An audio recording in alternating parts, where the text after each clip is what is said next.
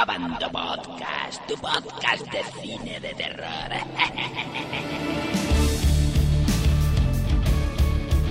Bienvenidos a Bando Movieros a un nuevo Abando Podcast.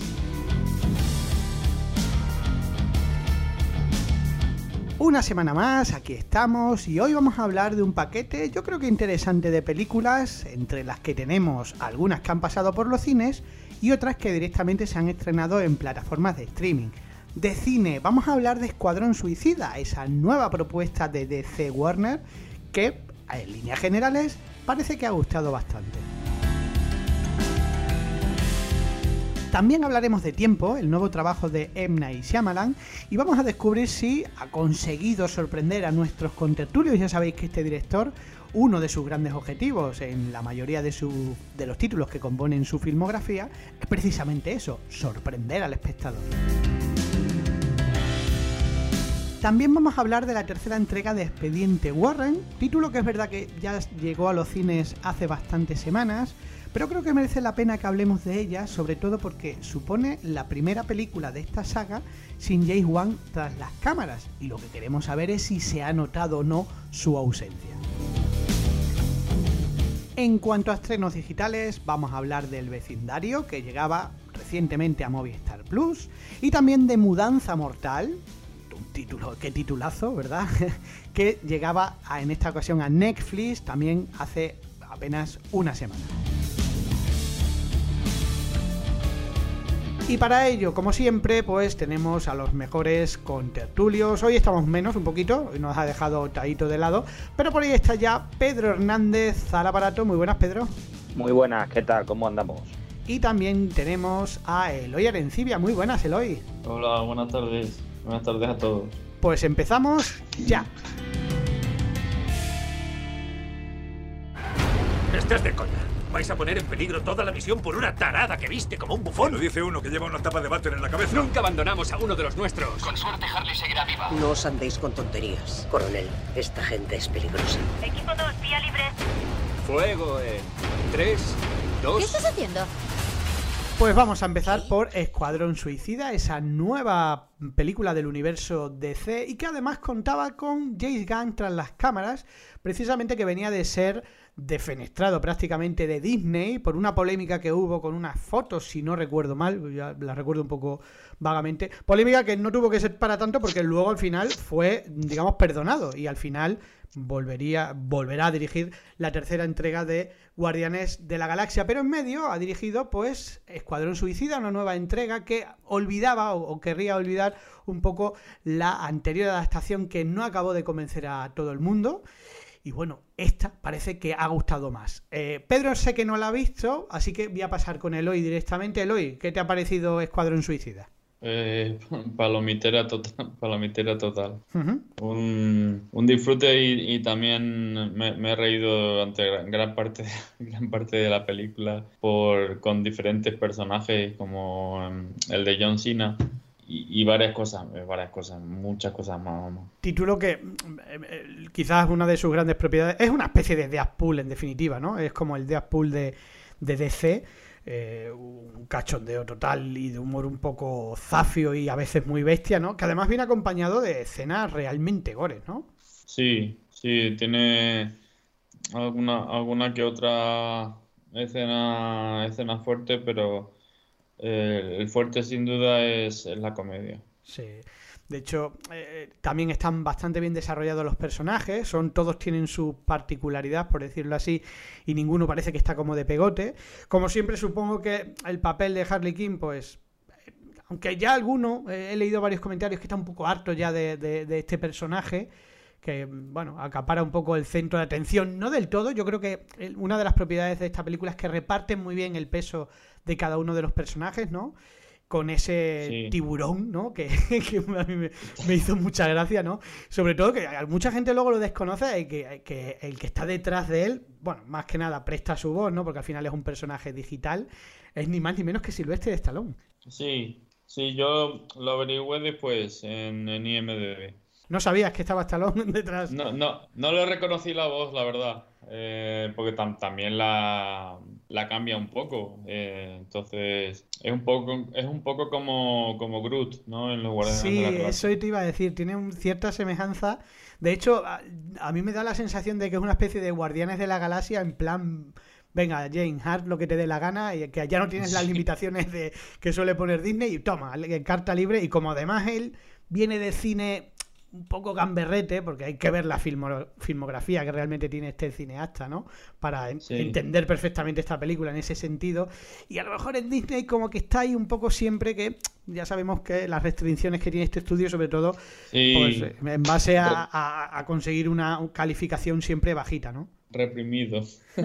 Pues un buen, un buen gamberrete español dobló en una película de dibujos animados a un tiburón de la Disney. ¿Os acordáis? El tiburón no recuerdo yo ahora mismo. Buscando a Nemo, Javier Gurruchaga. Ah, sí, es cierto, es verdad. Sí, sí, sí, sí, sí. Era el tiburón, ¿os acordáis? Sí, Era el tiburón de la, de la película. Hablando de, de actores españoles, precisamente Escuadrón Suicida tiene un actor español. No es que tenga un papel muy de peso, pero bueno, es, es- es Ah, importante. sí, que sí, es Juan, Juan Diego, Diego Juan Diego Boto. Boto, ¿no? Que tiene, tiene su bueno, tiene su importancia y tiene algunas escenas bastante curiosas.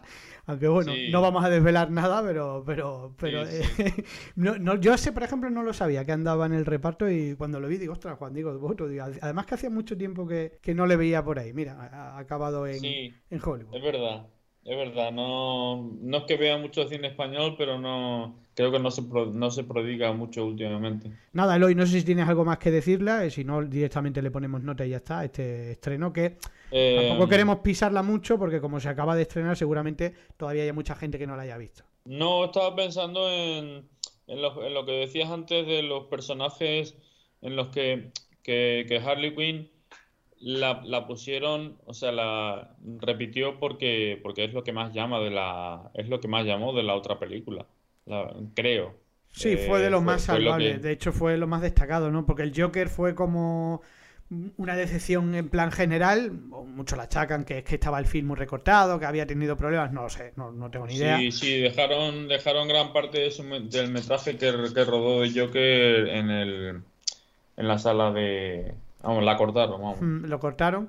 Mm, y es verdad Sí. que ella bueno ha tenido luego ha tenido su propia película no en Aves de presa que fue una película que ha pasado muy desapercibida y básicamente ha sido un pequeño fracasillo mm, por lo menos a nivel de taquilla no y aquí bueno repite papel no está yo creo que no está ni mejor ni, me- ni peor quizás profundiza un poquito muy poquito porque es un personaje muy loco no Pero bueno, eh, en general yo creo que está, está bien, ¿no? No, yo no, no sé si ya cansa o no cansa, porque es verdad que uno de los problemas que le he visto a esta película mm, en, en el, para el futuro, me refiero, es que, sin que sea demasiado spoiler, es que van, desaparecen demasiados personajes, ¿no? A ver, a ver cómo, a ver cómo sigue. Si es que eh, DC mm, tiene que ponerse las pilas porque no le ha salido muy bien la, la jugada que, que tenía pensado con la Liga de la Justicia. Pero venga, pues le vamos a poner notas, si te parece. ¿Qué le das a Escuadrón Suicida? Pues un 8, venga. Un 8, un notazo. Bueno, yo le daría un 7. Me parece una película, pues lo que ha dicho un poco Eloy, súper divertida, entretenida, sin mayor pretensión que pasar un buen rato y reírte. Yo me, ha- me ha hecho mucha gracia esta película en muchos momentos y es no la puedo dejar de comparar con Una, con una pregunta, una Sí. pregunta. Yo no la he visto, pero quiero hacer una pregunta a vosotros dos. ¿Qué similitudes puede tener esta película que estáis comentando, Escuadrón Suicida este, con Kick Ass? Pues mira, yo creo que quizás fue la. Creo, ¿eh? No sé si había alguna antes, pero yo creo que esa fue la primera película que rompió un poco el cine de superhéroes y creó, por decirlo así, como un subgénero dentro del propio mundillo de los superhéroes de. de, de- pues eso, de, los antihéroes prácticamente, de un humor muy zafio, con escenas muy bestias, ¿no? Y es muy similar, precisamente porque yo creo que Deadpool se parece mucho a Kick-Ass en ese sentido. Y esta película es que la, la va de, de la de era divertidilla, ¿eh? Sí, es muy divertida. eh, Pero esta es igual, es que eh, tiene la misma línea. Que ya te digo que o sea, yo la asemejo mucho también a Deadpool. Es decir, es que me parecen como de- del mismo gremio, por decirlo así. O sea, todas irían de la mano. Y, y creo recordar que Ki- Kika sería de las primeras, o por lo menos así a nivel más popular, posiblemente. Pero tiene mucho que ver, ¿eh? O sea, es muy parecida. Vale, vale. Oído cocina, como se suele decir. Bueno, pues puesta nota, pasamos a la siguiente película. Vamos con un estreno de hace un par de semanas. Hablamos de Tiempo de M. Night Shyamalan. ¿No se permiten niños en la playa? ¿Cómo? ¡Es mentira! No es para tanto, no. Siempre estamos juntos. Nada nos puede separar. Sin desvelar mucho, ya sabéis que este podcast no tiene spoiler y yo siempre, yo, yo no la he visto, yo soy uno de los que no la ha visto, pero considero que hablar de una película de Shyamalan es complicado porque normalmente este director, no sé si será el caso, pero no, en este en este título, pero normalmente este director de sus películas se puede hablar muy poco porque prácticamente suele construir todo para un plum final e intentar dejarnos con la boca abierta como hizo eh, en su primer título que posiblemente sea el mejor. Un, lastre siempre para un director, que la primera película sea la mejor, como fue el sexto sentido, ¿no? Venga, Pedro, ¿qué te pareció tiempo? Bueno, es que, como tú bien dices, es bastante difícil poder hablar de una película de Shyamalan sin destriparla. Entonces, me limitaré a decir, primeramente, que Shyamalan se reserva también un papel muy secundario, prácticamente un cameo, que lo hace prácticamente en toda la, su filmografía, sí. seguramente os acordéis de ello. Muy Hitchcock, ¿no? Esta, Algo muy Hitchcock. No, está ni, no, ni siquiera está acreditado, pero es así, ¿no? Lo conoces. Me gustó mucho, no sé si a Aloy también le habrá gustado. Sí. Y ojo, tirando con bala desde el principio, porque antes de que salga el logotipo de la Universal, sale Shyamalan hablando de los problemas que hay con la pandemia y los problemas que tiene el cine hoy en día ¿Ah, sí? con la pandemia, ¿no? Y es eh, más bien viene a decirlo muy de forma civilina, pero lo, nos dice y nos felicita por haber acudido a la sala de cine a ver una de sus películas. Lo dice de tal manera que me gustó mucho uh -huh. la, esa no. presentación que tiene de la película. Pues un detalle. No, recuerdo, no recuerdo eso. No te la habrán puesto a lo mejor o ha llegado tarde. Claro. Pero, eh, no, pero, no, no, tarde no. Pues de, justamente después de los anuncios eh, que salen eh, después de la que por cierto como es de la Universal me pusieron el tráiler de la próxima de Jamie Lee Curtis de Halloween sí. que la van a estrenar en noviembre me parece creo que es y te contaría media película verdad Buf. que son horribles y, los trailers y luego ya sale la presentación de Shyamalan y viene dando las gracias a la gente por acudir en una época tan mala para el cine como lo es también para cualquier negocio no por hmm. culpa de la pandemia yeah. y entonces ahí ya te adentras un poquito en lo que te va a contar. Eh, el por qué hizo esa película también te lo dice brevemente en 10 o 15 segundos, que él está un poquillo obsesionado con las paradojas temporales y que una vez viendo en su casa Regreso al futuro, revisándola, uh -huh. pues se le ocurrió la idea de hacer esto, que viene de una novela y ya había leído la novela y dijo que quería hacer una película sobre, sobre cosas temporales. Una novela la fotografía, gráfica, ¿no? La sí, novela un cómic, gráfica, sí. sí. La, eh, la, fotografía de la película, de esta película, es tremenda.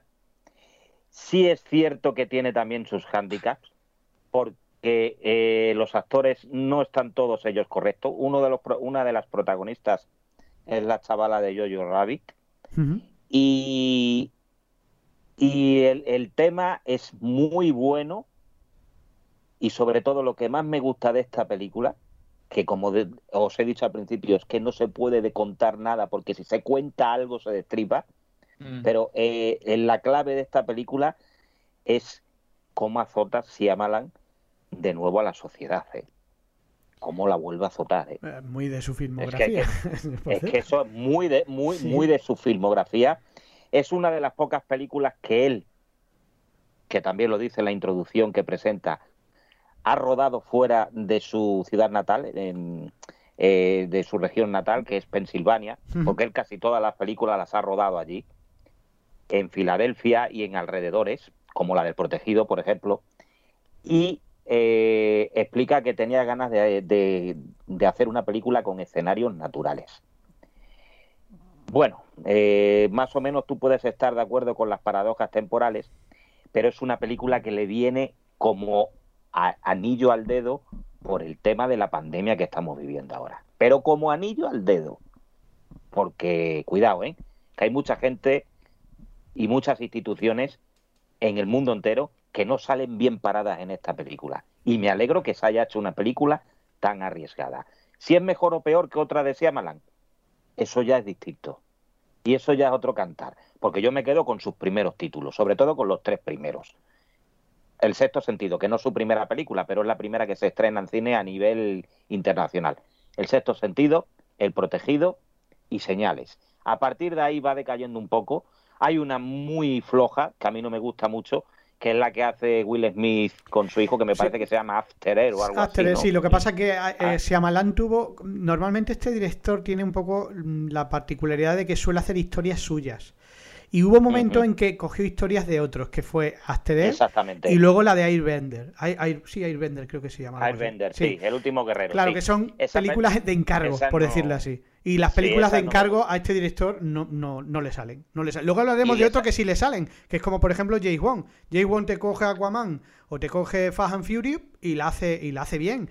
Pero es verdad que Shyamalan en ese aspecto, en lo que es cine de encargo comercial, fue un fracaso, ¿no? Sus dos películas, las dos que ha tenido solo. le, le pasa lo mismo a Tim Burton cuando hizo El planeta de los simios, que también se las fue por un Sí. encargo de la FOS. Eso es. ¿eh? Que dijo, me, me- tienes que hacer esta, ya que me has dado tanto éxito con Eduardo Manos Tijeras, que también era de la FOS, me tienes que hacer esta. Un director que además casi todo lo ha hecho en Warner, pero bueno, aquellas eran de la FOS. El cine de Shyamalan, eh, las películas fluctúan todas un poquillo, tienen muchos altibajos. Entonces yo desca- destacaría algunas y otras no. Hay una película, por ejemplo, que admite mucha controversia, porque hay gente que está a favor y hay gente que está en contra. Y a mí sí me gustó y a mucha gente no le gustó, que es la del bosque. No sé qué opinaréis vosotros sobre, A mí me gustó. sobre el bosque. A mí me Eh, gustó mucho. Y hay otras, hay otras, hay otras con que tienen los actores pillados con pinzas, que es la de la joven del agua, por ejemplo, que lo del apartamento y tal, pues Esa no la he es un, es Esa un poco gustó. increíble.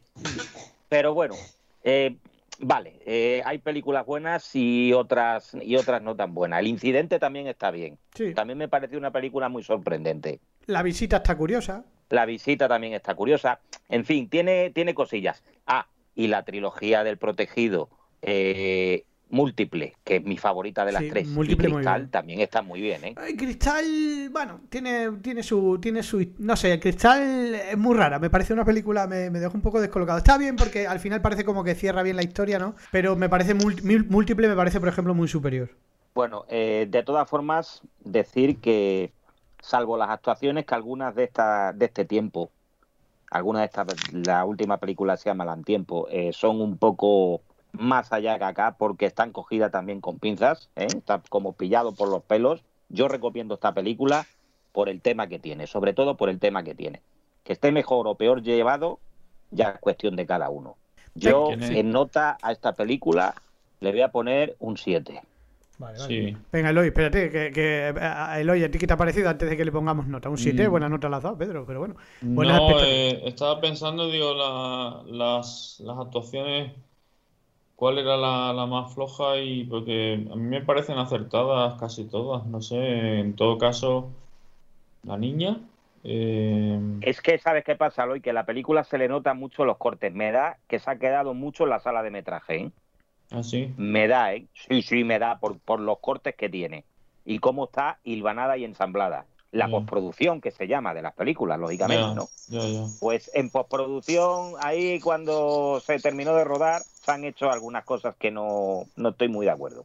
Pero bueno, hay que meterse ya en aspectos técnicos que no nos vamos a meter. Bueno, pues nada, si Eloy, tú me dirás si le comentas algo más, si le ponemos nota. Eh, no, eh, yo decir que en general me gustó mucho la, la película. Eh, las actuaciones, ya digo, que me parecieron correctas en su mayoría. Eh, en todo caso, pues eh, el chaval Alex, Alex Wolf, eh, más flojillo y tal. La niña puede ser y también la, la mujer del, del médico. Eh, pero, pero por lo demás me parecieron unas actuaciones correctas. Em, Hay, hay una de las actrices que es Ember Davis, que era una de las, peli- de, la, de las protagonistas de la película 13 fantasmas, ¿os acordáis? Aquella de la habitación Sí, de, de sí, sí, cristal, sí, sí. que se movía todo. Pues una de ellas es protagonista también en, en Mm. este, en esta película de tiempo. Digamos que la puedo película, tú estarás conmigo, Eloy, estarás conmigo que se saca el máximo provecho posible de un sitio ¿Dónde está rodada? Que está casi toda la película entera rodada en, un- en una cala, en una, Sí, en una playa paradisiaca. Sí, Se sí. saca el máximo partido de ello. Exacto. Exacto. eh, una, una cala que pues, cualquiera consideraría espectacular, pero que sin embargo tiene, tiene su precio. Bueno, pues ahí está el nuevo trabajo de Shyamalan, Tiempo. Los que no lo hayan conseguido ver, pues nada, a esperarla que aparezca en, algún- en alguna plataforma. Y, o si no, pues animar al cine como hace el propio Shyamalan, que me parece un detallazo. que aparezca el director agradeciendo eh, acudir a las salas. Me imagino que la visteis en sala, entiendo que sí. Pedro, Sí. eh, eh, Sí, Eloy, sí, sí, sí, sí. Pedro, ¿cu- ¿cuánta gente había en la sala? O sea, no sé si vas mucho Muy poco. En, en una sala de 300, mm, que cogen 300 personas, que solamente haya 20, Uf. malo. O sea, ni un 10%. ¿Y en tu caso, Eloy? En la mía había mucha, mucha menos gente. Madre. Ocho- no llegaba a ocho personas apenas. La verdad es que es un desastre por lo que están pasando en las salas. Bueno, hay muchos negocios en general, ya lo decía Pedro antes, pero bueno, vamos a ver si... Y eso que, que bueno, que, mm, que ellos tendrán sus reglas y tal, pero eh, dijiste lo de las palomitas. Yo, yo en, en mi caso sí comí palomitas. ¿Pero te, la- te las vendía al cine? Sí, sí. Ah, yo pensaba que No, estaba de los prohibido. multicines, aquí en Cáceres no, ¿eh? Está chapado eso, ¿eh? Sí, sí, yo Ya. quería recordar que estaba prohibido, pensaba. No sé si es que... No, y, como- y como- tienen papeles fuera, tienen puestos los carteles fuera de que no de que no se puede comer nada, que la ley obliga a no comer. Pero bueno, como es que tenemos- eso también va por comunidades claro, autónomas. como, ¿eh? digo, como tenemos 17 países en España, ¿verdad? Pues cada uno hace lo que marca. ¿Qué vamos a hacer? Bueno, pues ahí queda esa película. Y, decir también Sí. antes de... Ya le habéis dado no- nota, bueno, no me acuerdo. Sí, un Decir- 7 y un 7. Ah, sí, pues yo lo, yo lo mismo. Eh, pero que personalmente no me gustan los, los cameos de, de Shyamalan porque no se limita, no es como Hitchcock, que es simplemente anecdótico. Le ves, le, le estás buscando porque sabes que va a aparecer por algún sitio, pero solo eso, solo aparece. No habla ni nada. Shyamalan tiene que ser más, más protagonista, más... Tiene que tener un, Hombre, yo desconozco, papel en la- desconozco en la la peli, pero por ejemplo en, en- en alguna película aparece, entrega un paquete y se va, ¿eh? Vamos, no sé en esta, ¿eh?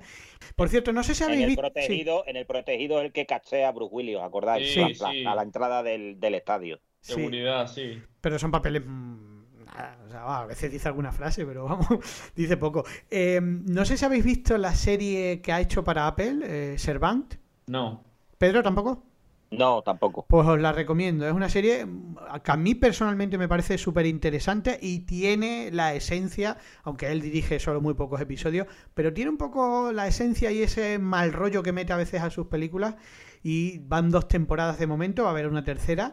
Y me parece una serie muy, muy interesante y que ha pasado muy desapercibida, sobre todo porque está en una plataforma que es un poco exclusiva o muy poco popular. Yo la aconsejo, ¿eh? si podéis llegar a verla, echarle un vistazo porque merece la pena. Bueno, vamos a seguir y vamos con un retraso, una de estas películas que no hemos hablado porque mm, no hemos estado mucho tiempo inactivos en el podcast, pero que hay que hablar de ella porque hablamos de la tercera entrega de Expediente Warren. Soy Ed Warren, estoy con Lorraine. Muy bien, vamos a empezar. En Brookfield esta tarde por el asesinato a plena luz del día de Bruno Sals. Una tercera entrega con un título un poco raro, a mí por lo menos me suena raro, eh, obligado por el demonio, que queda, me queda rarísimo para, para un título. Me parece, es literalmente creo, o básicamente la traducción original, pero es raro que la hayan mantenido. Ya sabéis que, que la película no se llama Expediente Warren además, se llama The Conjuring, es decir, el conjuro.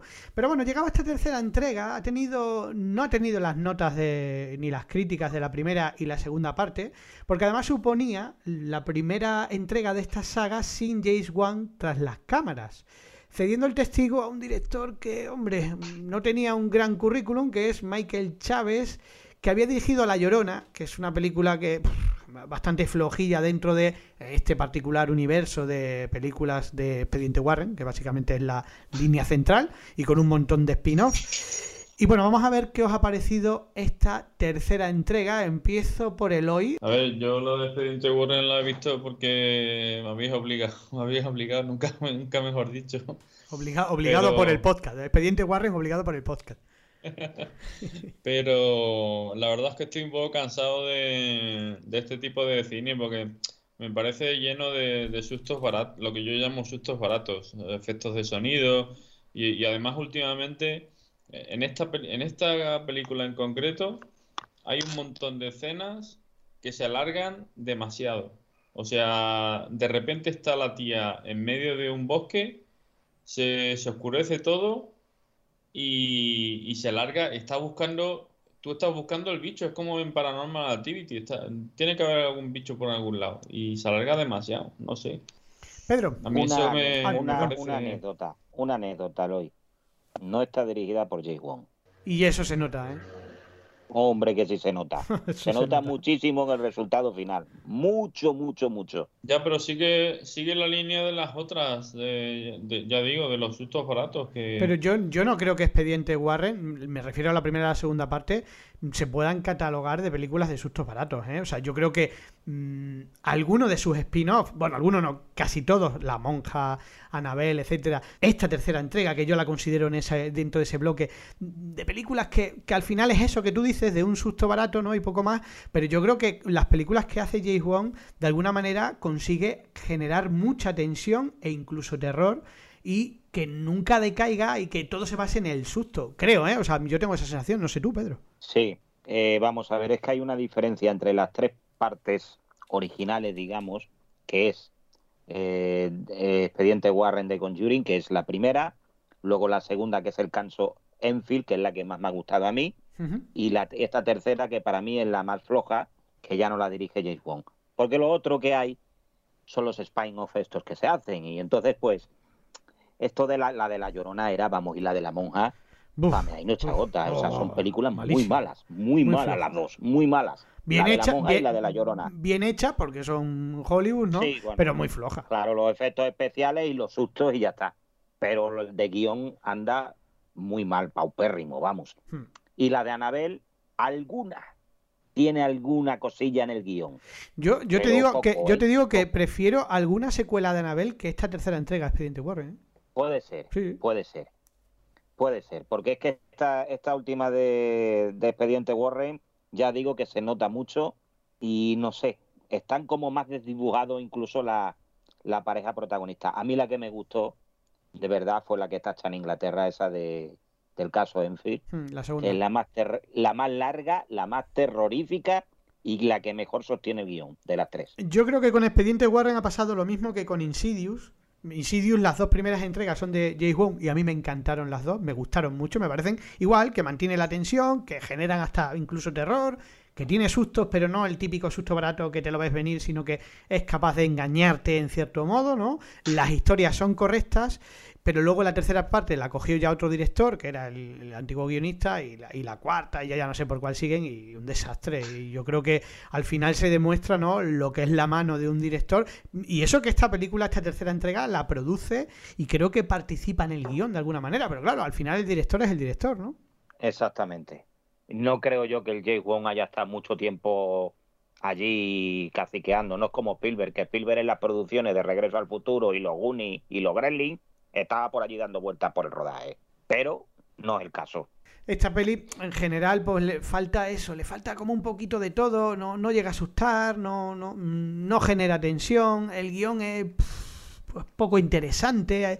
También luego, el, digamos, por decirlo así, no queda como muy claro, por lo menos a mí no me quedó el, los motivos del, del, mal, del malo de la película, por decirlo así. No sé, me quedó un poco que vale, que sí, pero que una peli... Eh, queda, te, queda un poco más, porque está mal hecho, no, no porque no te lo quiera contar, sino porque lo cuenta fatal. Eso es. Tiene algunos sustos, pero poco, ¿eh?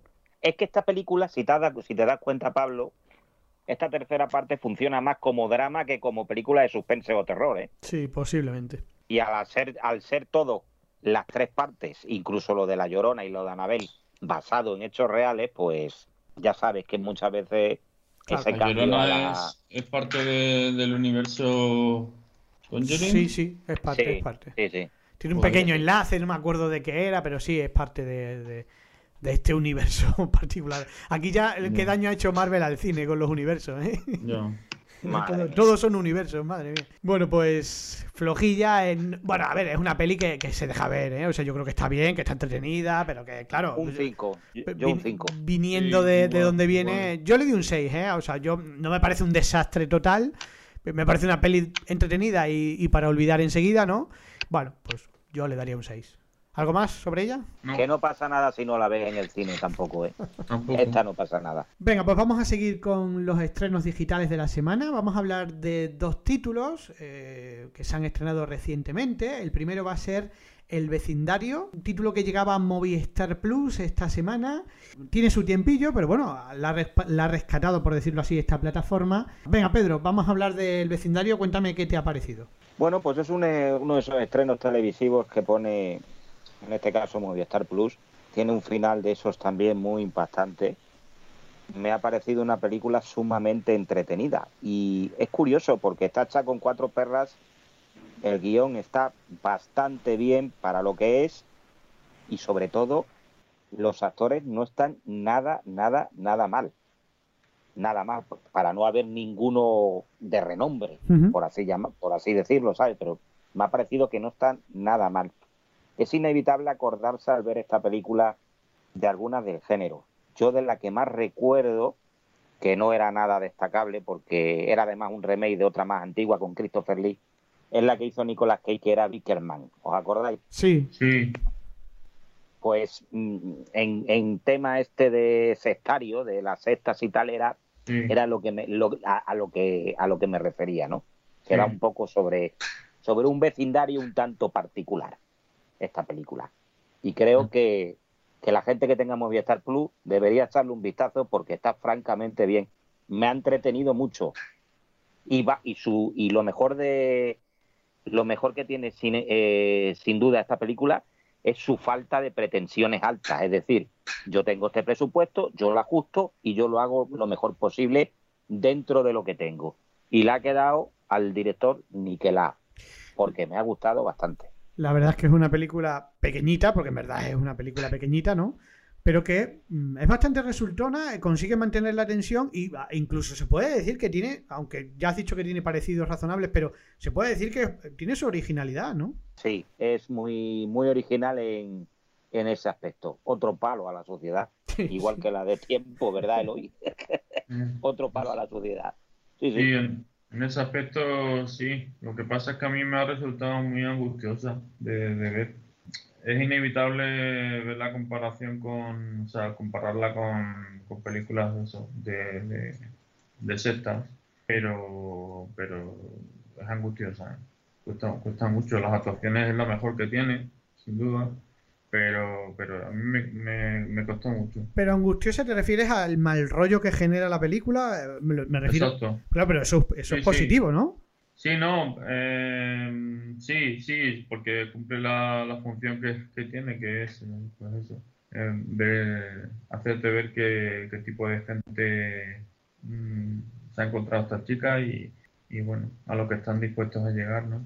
está siendo una película mucho más pequeña que la de Expediente Warren, que es una gran superproducción, me parece más interesante, sinceramente. Sí, sí, lo es, lo es. Eh, eh, lo es. Con, sus limitaciones que las tiene. Exactamente. Pero dentro de las limitaciones está mucho más lograda. Es a lo que me refiero. Y esa no sale de un, de un sitio porque está rodada todo en el mismo lado, en un vecindario, y está fenomenalmente hecha. Como la de Vivarium, ¿os acordáis de Vivarium que no salía del vecindario? a mí Vivarium me parece más. película tremenda también. Pero Vivarium me parece más difícil de ver, ¿eh? En el sentido de que es más pesada, un poco como más pesada, más rayada está no, no es tan rayante. La, la de Vivarium tiene el problema de que a, la media hora o a los tres cuartos de hora está ya un poco harto. Sí, cansa mucho. A mí me, me resultó, aunque me parece una buena peli, pero me, resultó muy cansada de ver. O sea, muy lenta, se hace, Se hace un poco larga. Habría funcionado muy bien como un corto, un corto largo. Ah, porque luego la idea es muy buena, está bien, pero yo creo que esta peli, aunque creo que, que creo que en lo que es la producción es mucho peor, evidentemente, incluso en el reparto, pero, pero esta peli como que, que tiene sus armas y las aprovecha casi al 100%, ¿no? Sí. Sí, sí, sí. Hombre, eh, mm, tiene algunos hándicaps. Por ejemplo, lo que le sucede a la protagonista de la película eh, en el rostro no se va reflejando. Es como si lo aceptara desde el principio cuando lo tenía que haber aceptado un poco más al final, sin ánimo de destripar nada, ¿no? Pero no sé. Bueno. Quizá ahí, ahí, ahí tiene un poquillo de, de, que tenía que haber tener es un poco más, más de sangre. Pero es otra película tremenda. O sea que yo la recomiendo. Eh, fíjate, yo le he puesto a la despediente Warren un 5, como tú sabes, y a este le pongo un 6, le pongo más nota, ¿eh? Yo coincido, yo me parece una película un poco lo que ha dicho Eloy, agobia, eh, en el sentido de que es un mal rollo, con cierto realismo incluso, porque que yo creo que es un poco la clave de que agobie, porque parece un poco de verdad, de gente que, en fin, sin Pero que hablábamos, hablábamos la semana pasada también de una película de como un mal rollo como la de Midsommar. Sí, sí, también, también. Venga, pues qué nota le dais si no queréis aportar nada más de ella. Yo ya te digo un 6. Un 6. ¿Y Eloy? Yo le voy a poner la misma nota, sí. Bueno, la última película que vamos a hablar es Mudanza Mortal, un estreno en Netflix, pero que Eloy no ha visto y Eloy, que se tiene que ir, eh, pues le despedimos aquí, ¿vale, Eloy? Venga, chicos. Venga, gracias y te vemos en el próximo podcast. O te escuchamos. Hasta luego. Thank you for the note. What note? If you're messing with me, it's really not funny. Venga, Pedro. Bueno, eh, formalmente es pasable, es aceptable. Es una película de suspense sobre una persona que se muda a una nueva vivienda y empiezan a suceder cosas que no podemos destripar. Bueno, es una película que está aceptable dentro de lo que cabe. Netflix, eh, tú sabes que tiene muy buenas series de televisión, pero en películas algunas andan un poco así, así. Le, dan mucha caña a Netflix con eso, precisamente, ¿no?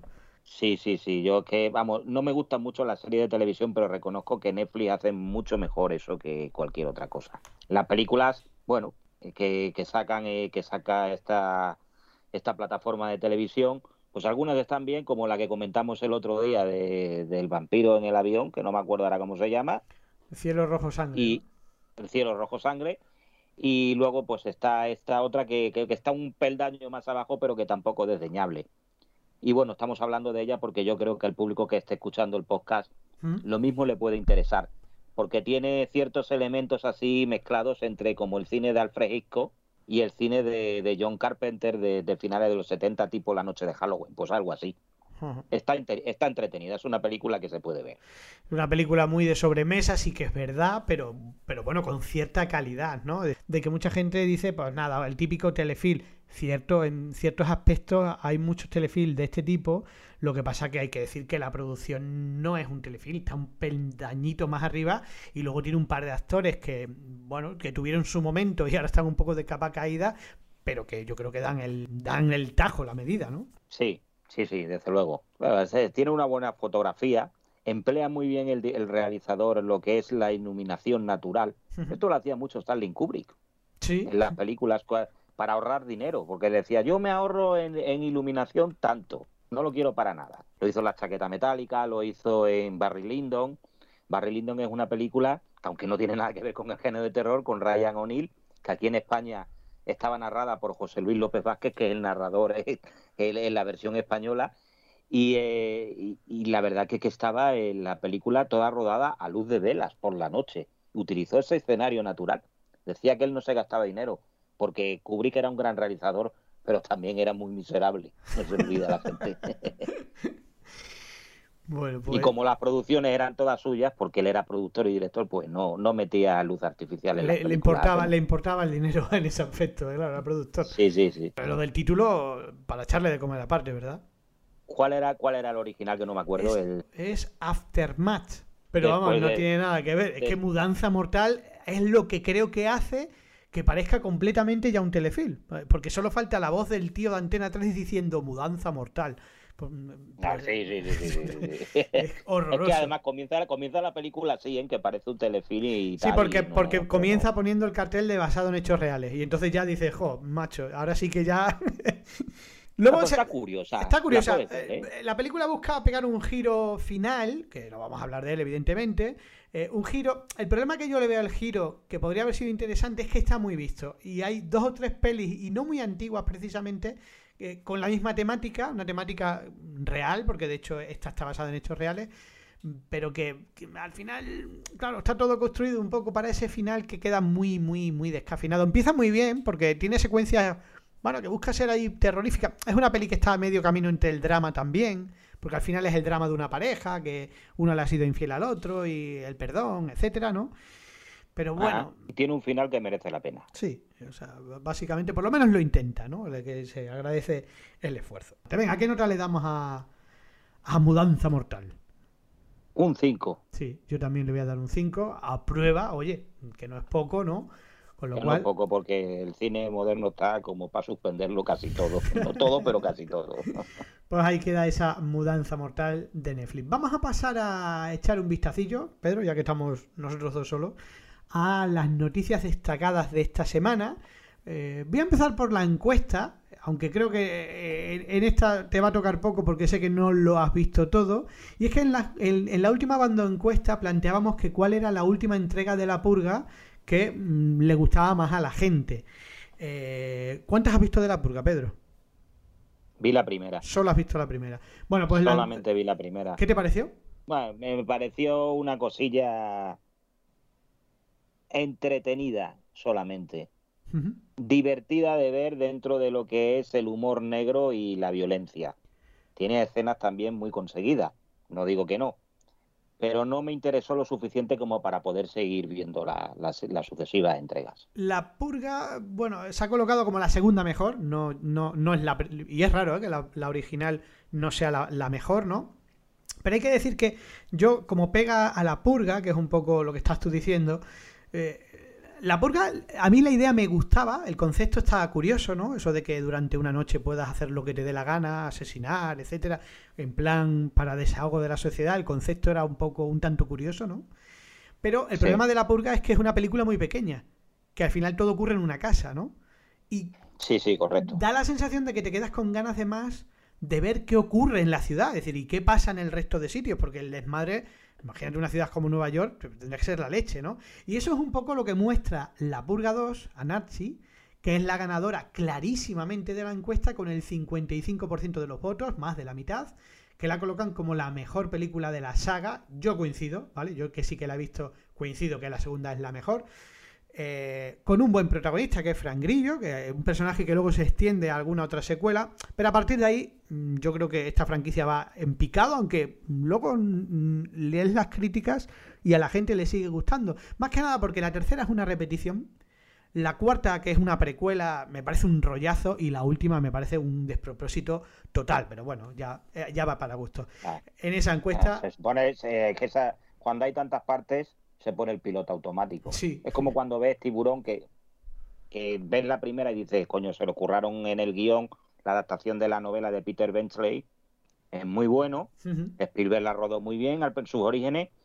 Pero ¿qué pasa con las secuelas? Que ponen el piloto automático, ¿no?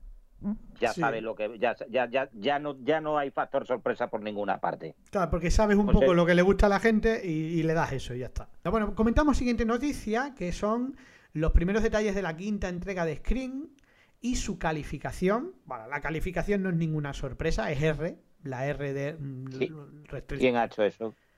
¿Cuál? ¿La quinta entrega de Screen? Eh, pues la han hecho los dos directores de una peli que está muy curiosa, que es eh, Noche de Bodas. esa película estaba curiosa. está muy curiosa. Es muy divertida, ¿no? Es una peli de estas de terror divertida.